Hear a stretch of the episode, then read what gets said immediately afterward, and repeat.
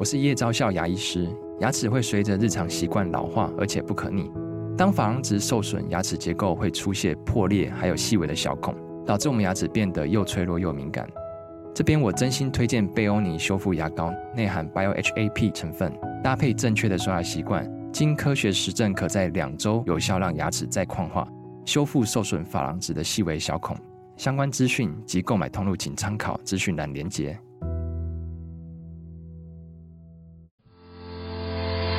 好你点进来听，刚好我想说点什么。大家好，欢迎收听《刚好遇见你》，我是赖芳玉。每集我将为您带来轻松、舒心跟专业的多元角度，我们一起来聊天吧。各位朋友，大家好。最近透过媒体看到很多的长者出来打疫苗，看到这么多的长者的时候，突然让我想起了我的奶奶。我觉得很多的朋友应该都会很怀念自己的奶奶，无论或亲或疏，奶奶仿佛就是一个很慈祥的存在。我确实挺怀念奶奶，而且甚至觉得，如果奶奶愿意跟我说她那个年代的故事，或者是她自己在想什么。现在的我肯定是非常非常非常的想听的，于是呢，在书柜上的故事呢，我就找到了杨绛老师的这本书。杨绛老师他九十六岁写下了这本书哦，叫《走到人生边上，自问自答》哈。九十六岁了耶，杨奶奶还可以写书哦。其实她写了非常多的书。那么杨奶奶是在一百零四岁才离世的哦，是非常非常的长寿。九十六岁的时候，他为什么要写上走到人生边上自问自答呢？哈，这本书是由这个时报出版的。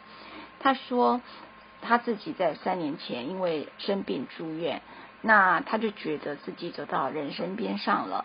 那回到家之后，他就着了魔一样，给这个题目给缠住了，想不通，那又甩不开的。接着就透过了读书，帮助他自己来探索哦。所以。走到人生这边上，是他回顾了什么是人，什么是神，什么是鬼，什么是灵魂了。所以他对人做了一个还蛮彻底的一个探索。那杨奶奶是一个，对不起，我用杨奶奶是因为我觉得我用这个名称来称呼她的时候，有带着一个亲切感，因为我想要听杨奶奶来告诉我。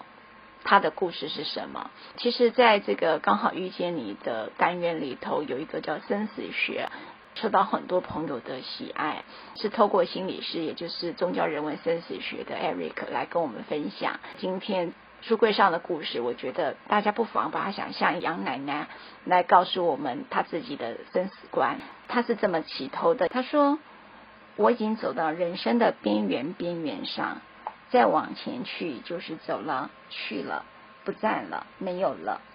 中外一例都用这个词软化那个不受欢迎而无可避免的死字。生老病死是人生的规律，谁也逃不过。虽说老疾是病，老人呢免不了还要生另外的病，能够无疾而终，就是天大的幸运了。或者病得干脆利索，一病就死，也都称上好福气了。活着的人尽管舍不得病人死，但病人死了总说解脱了。解脱的是谁呢？总不能说是病人的遗体吧？这个遗体也绝不会走，得别人来抬，别人来理。活着的人总住啊、死者好走，人都死了，谁还走呢？遗体之外还有谁呢？换句话说，我死了，是我摆脱了遗体，还能走吗？怎么走好？走到哪里去呢？他说：“我想不明白，我对于想不明白的事呢，往往就搁着不去想了。可是我已经走到人生边上了，自己想不明白，就想要问问人吧。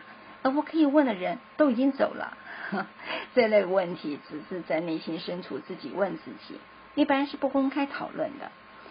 那他就开始有意无意的去问旁边呢几位七十上下的朋友，哈。”还蛮有趣哦，九十六岁的老奶奶去问七十岁上下的朋友，那肯定可以想象一个画面，就是一个大姐姐去问小小弟弟、小妹妹哈，关于生死这件事了哈。我我觉得这个画面感特别特别让我觉得有点 funny 哈，有点风趣了。他说没想到他们的回答很一致，也很肯定，都说人死了就是没有了，什么都没有了。哦，虽然个人说法不同，口气不同，他们对于自己的见解都同样的坚信不疑哦。那么他说他们这些都是头脑清楚，而且都是一个知识分子的这些小弟弟小妹妹怎么说呢？我就摘录其中两小段了。他说：“上帝下岗了，现在是财神爷坐庄了。谁叫上帝和财神爷势不两立呢？上帝能和财神爷较量吗？人活一辈子没钱行吗？挣钱得要有权有位啊，争权夺利得靠钱。”没有钱，只有死路一条。咱们现在居然是穷则变，变则通了。人生一世，无非挣钱、花钱、享受，死了能带走吗？这是其中一个朋友说的。他另外一个朋友又说了：人死了就是没有了，什么都没有了，还有不死的灵魂吗？我压根没有灵魂，我生出来就是活的，就得活到死。尽管活着没意思。也无可奈何，反正好人总吃亏，坏人总占便宜。这个世界是没有公道的，不讲理的。可是有什么办法呢？什么都不由自主啊！我生来啊就是好人，没本领做恶人，吃亏就吃亏吧，尽量做一些能做的事，就算没有白活了。我不知道各位朋友听出来一个感受没有哈？至少我的感受是这样的。这两个朋友呢，对于生死这件事情，我觉得他们更感受到的是生，就是活着这件事。对于死者这件事情，我觉得他们没有特别想要去探索。哈，对我来讲，哈，他们还是对这个世界有一些愤世嫉俗的。哈，也许就像杨老师讲的，是一些知识分子，但是我听出了一些愤世嫉俗的感觉，那个味道还特别浓厚啊。那杨老师他自己。呃，怎么看待生跟死呢？我觉得可以摘录一段话啦。他说：“我正走在人生边缘边缘上，向后看看，也向前看看。向后看，我已经活了一辈子，人生一世为的是什么呢？我要探索人生的价值。向前看呢，我再往前去，就什么都没有了。当然，我的躯体火化了，没有了。我的灵魂呢？灵魂也没有了。有人说，灵魂来处来，去处去。”哪儿来又回哪儿去？说这话呢，是否意味着灵魂是上帝给的？死了又回到上帝那儿去呢？可是上帝存在吗？灵魂不死嘛，哈。所以呃，在九十六岁的杨奶奶，其实对于呃死亡的去处这件事情，她没有一定的答案的哈。只是呃，你看得出来，她在这个探索当中，呃，不是这么呃，对于活着这个事情。他似乎带着一点点平静的，然后那我们同样也想要问杨奶奶，你相信算命吗？好，好吧，杨奶奶就说了一段故事，是关于算命师帮刚刚的故事啊。帮刚刚是一个盲人，那为什么叫帮刚刚呢？是因为这个盲人呢，他老是啊抱着一个弦子，他弹的弦子就是个声调，这叫帮刚刚啊。那为什么他会碰到帮刚刚啊？其实他们家里啊都不相信算命的。可是呢，有一天，他的大弟啊，因为从肺结核转为急性脑膜炎，高烧了七八天之后，半夜就去世了。他说，呃，其实全家都是呃没有在睡的哈，然后天亮就入殓了。他说那天他是很紧张的哈，他妈妈跟他大姐姐都是教徒，那么入殓奉行的是一套迷信的规矩啊。所以都把这个入殓的事情都托付了给这个杨老师啊。总言之，他这个丧事不到一天就全办完了。那么其实妈妈是伤心的，因此他姑妈呢就引进了一个叫帮刚刚这个算命师，从后院子呢引到屋子里来哈。那他姑妈就呃找他来看看这个他大弟的这个八字啊。他说：“这个盲人一手抱着弦子呢，走进来之后就问我们问啥呀？他说我问病。那这个二姑妈呢就报了这个他死去大弟弟的这个八字啊。结果这个盲人呢掐指一算就摇头说好不了了，天克地冲的。那他们就怀疑啊，可能这个盲人是知道他们家正在办丧事的哈，因为后院跟前院的距离也不远，从后院进来他肯定知道。”呃，这个前院呢，正在又搭一个商棚啊，所以他认为他肯定是知道的，所以呢，他们就想要考考他。那他就提到他的三姐两年前生了一个孩子，不到百日就夭折了。那他夭折之后，所以他们就想说，这个帮刚刚到底能不能拿？所以他们就故意把这个呃这个小朋友的话，已经呃失去了孩子的这个八字呢，就给了这个帮刚刚。结果你猜帮刚刚的反应是什么呢？你觉得他算得准吗？结果这个帮刚刚掐指一算之后，勃然大怒哈！他说：“你们家怎么回事？老拿人家寻开心，这个孩子有命无数，早就死了。”好像这个盲人气的脸都青了。那他们就赶快说：“啊，对不起，对不起啊！”这是他第一次见识的算命了哈。那么他也把这一个话呢告诉了他妈妈哈。妈妈听了也有点安慰啊，还真的，所以呃，有时候算命似乎就真的，嗯，可以取代一些智商师哈。就是上次我们也在节目聊到算命的目的哈，有一些是呃很快走到找到答案，那有一些呢真的是啊、就能够疗愈人心了哈。那么所以杨老师啊、杨绛老师他是相信算命的，但是他不是每个都信。他说，但他相信这个帮刚刚哈。所以我觉得这个帮刚刚的这个故事，我觉得杨奶奶说起来特别风趣，但是有一个更风趣的哈。那么这本书里面有一篇叫做《镜中人》哦，《镜中人》呢，他提到的是这篇他是这么讲的，他说镜中人相当于情人眼里的意中人。谁不爱自己？谁不把自己作为最知心的人呢？谁不体贴自己、谅解自己？所以，一个人对镜自照时看到的自己，不必犯自恋癖，也往往比情人眼里的意中人还中意呢。情人的眼睛是瞎的，本人的眼睛是更瞎了啊！我们照镜子就能看到自己的真相嘛！哈，镜中人这篇文章其实充分的让杨绛老师的性格啊，就是快人快语这一面啊，特别的鲜明呢。所以我好喜欢这篇。那有他这篇呢，他就用郭妈哈，是他家以前请了一个佣人，这个故事来讲这个镜中人的他的想法的啊。他说：“我曾用过一个最丑的老妈了，姓郭啊。钱钟书曾说，对丑人多看一眼是对丑人的残酷，我却认为对郭妈多看一眼是对自己的残酷啊，很有趣啊。钱钟书是他的老公啊，那。”她生了一个女儿叫圆圆，那么她的老公跟啊她的女儿都走得比她早哈，然后杨老师他是走到一百零四岁嘛哈，就如刚才所说的，她在这本书里面常常提到钱钟书啊，就是她老公的说法了哈，你就感觉到这个人她的老公虽然离开了，但是其实并没有离开她的世界了哈。她讲郭妈丑的可怕，这是怎么回事哈？她是这么说的啊。他说他第一次来我家，我吓得赶紧躲开了眼睛。他丑得太可怕了，梭子脸，中间宽，两头夹，两块高关骨夹着一个小尖尖的鼻子，一双肿眼泡，麻皮，皮色是刚脱了茄的嫩肉色，嘴唇厚而红润，也许因为有些紧张，还吐着半个舌尖，清汤挂面似的头发很长。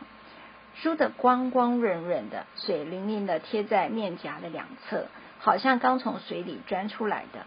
他是小脚一步一扭的，手肘也随着脚步往前伸。哎呀，大家有没有听出来郭妈的样子被他形容的很像阿飘呢？所以蛮妙的哈，画面感十足啊。呃，杨老师跟这个郭妈其实挺不对盘的啊，互相都看不顺眼的。但他说这个郭妈呢，审美观却特别高，不顺眼的就好像眼里夹不下一粒沙子啊。他说他有一次就对着这个对他形容某某夫人如何啊？他说一双烂桃眼，两头高宽骨夹个小鼻子，一双小脚走路扭他扭他的。我惊奇的看着他，心想这不是你自己吗？然后呢，他又提到说，杨老师他呢，其实呃有时候会进城里去电烫做头发哈，但他就发现，他发现了郭妈的清汤挂面的头发型啊，突然跟他变成一样，都有卷了，他就觉得很特别，一个是往外卷，一个是往里头卷，他发现他跟郭妈的卷度是一样的，所以他就把它卷另外一边了，本来是往外卷，就往里头卷了。结果他第二天才换了这个法式，就发现郭妈也换了，他说奇怪嘞，为什么郭妈老是学他呢？那后来他们有一个很大的转折，竟然关系改变了，怎么回事呢？他说郭妈有一次病倒了，然后呢，杨老师他就煮了粥给他吃，结果他把这个粥呢端到他床前时，他惊奇的好像我做了什么怪事啊！但是从那之后呢，郭妈对他的态度就改变了，什么心上事都跟他讲了。她会把这个口袋里的一封摸得快烂的信给她看，原来是她丈夫给她的休书。她的丈夫是军官学校毕业的，有个儿子是在做地质勘探队工作的，然后到家里几次。那她丈夫的上这个学校的学费全部是郭妈家里给的哈。结果才付了一期的这个学末的一个学费呢，就得到了丈夫的休书啊。她说那个休书的虚虚伪肉麻的竞争叫人家受不了。她说她读着就浑身起鸡皮疙瘩了哈。她说那位丈夫啊，想必看到郭妈丑的可怕，吃惊不小。结婚后一一两个礼拜就另外找了个女人了，那也生了一个儿子啊。呃，她说她儿子呢，呃，跟爸爸是有往来的哈。那么。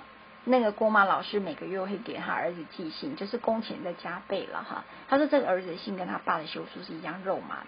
他说他最受不了的事情是每个月都得要记起鸡皮疙瘩为郭妈妈读信还有回信然后。他说他感谢我给他喝粥，我连他丑的吓走了丈夫哈。他说我们之间的感情还是非常微薄的。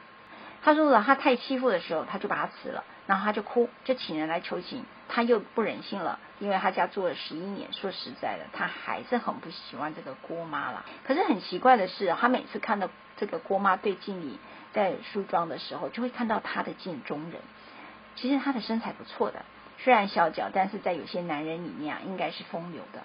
他说这个肿啊肿眼泡也不肿了，脸也不麻了，嘴唇也不厚了，梭子脸也平正了，就是他的镜中人。后来他把郭妈给辞退了。